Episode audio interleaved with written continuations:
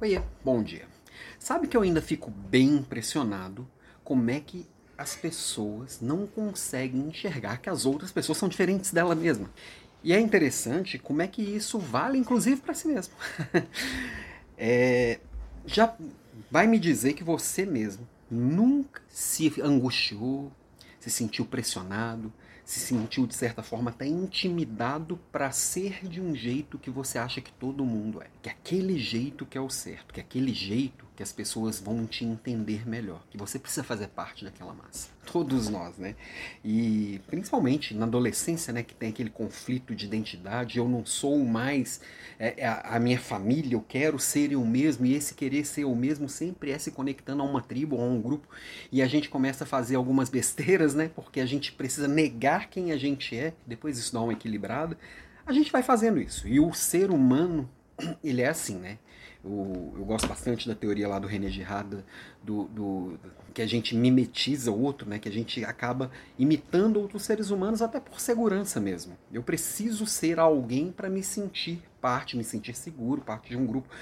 Só que isso cada vez mais é levado a um extremo, principalmente pela visibilidade que as redes sociais dão na vida das pessoas. E cada um esquece, às vezes, que aquela, aquela vida que ele está enxergando ali na rede social é um recorte. Ninguém é só aquilo, é aquilo também. Ou às vezes nem é aquilo, né?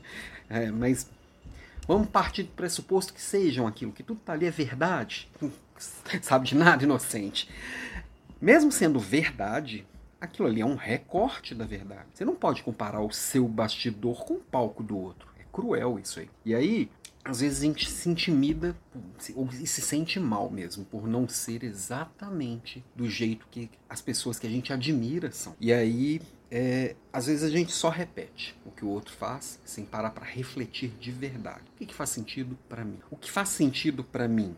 Vale mais a pena eu, eu abrir mão do, do conforto de ser igual a todo mundo e, e, e enfrentar essa diferença para ser fiel a minha vontade, ao meu jeito, a minha motivação? Será que vale a pena? O quanto que eu estou disposto a fazer para chegar naquilo que eu acredito ser o sucesso, aquilo que eu acredito ser verdade, aquilo que eu, eu acredito ser o que me representa. Para isso eu preciso entender minhas motivações, minhas limitações, os meus valores. Os meus valores é que dizem o que, que eu estou disposto, o que, que eu não estou disposto, o que, que eu topo, o que, que eu não topo, o que, que vale o que, que não vale. E, e é interessante porque não tem resposta certa, né? Falando aqui de redes sociais, estou lembrando aqui que no sábado Tava vendo, passando stories aqui de algumas pessoas e, e, eu passei seguidamente por stories de duas pessoas que eu admiro muito. São duas pessoas que são podem ser consideradas grandes sucesso naquilo que se propuseram a fazer. E um deles estava mostrando um carrão que comprou para a esposa, um, não vou falar o nome dos dois assim, é por, não, precisa, mas comprou uma Mercedes que ele tinha tirado uma foto em 2019 que salvou no, no álbum do celular dele como assim, desejos para alcançar. Salvou em 2019, 2022 ele conseguiu comprar esse carro, uma Mercedes caríssima, bem bonita para a esposa e alcançou um, um bem material muito significativo para ele. E eu já acompanho esse pessoal há muito tempo.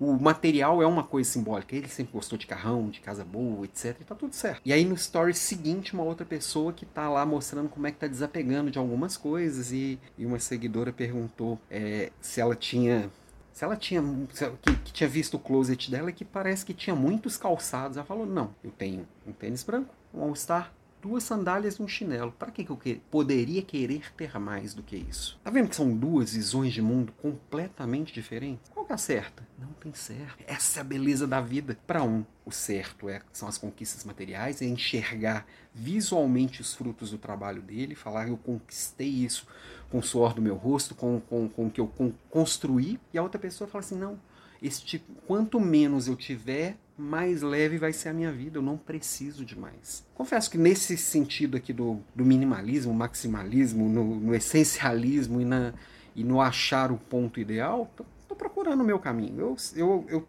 cada vez gosto mais do minimalismo, de buscar menos.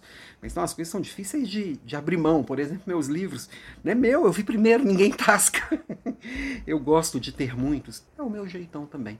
E dei esse exemplo de que como duas, dois opostos podem ser muito válidos e, e verdadeiros, para te falar que não tem certo e errado, e você pode buscar o seu. E lembrar que nós que lideramos pessoas, nós temos que entender que cada pessoa da nossa equipe também é única, também tem a sua, as suas vontades, suas motivações, as suas verdades, é, o seu, sua, sua visão de mundo. Vamos buscar entender e não provocar a pessoa a ser igual. O igual não enriquece nem o nosso grupo, nem a nós mesmos. Ter algum diferente por perto vale muito mais a pena, ok?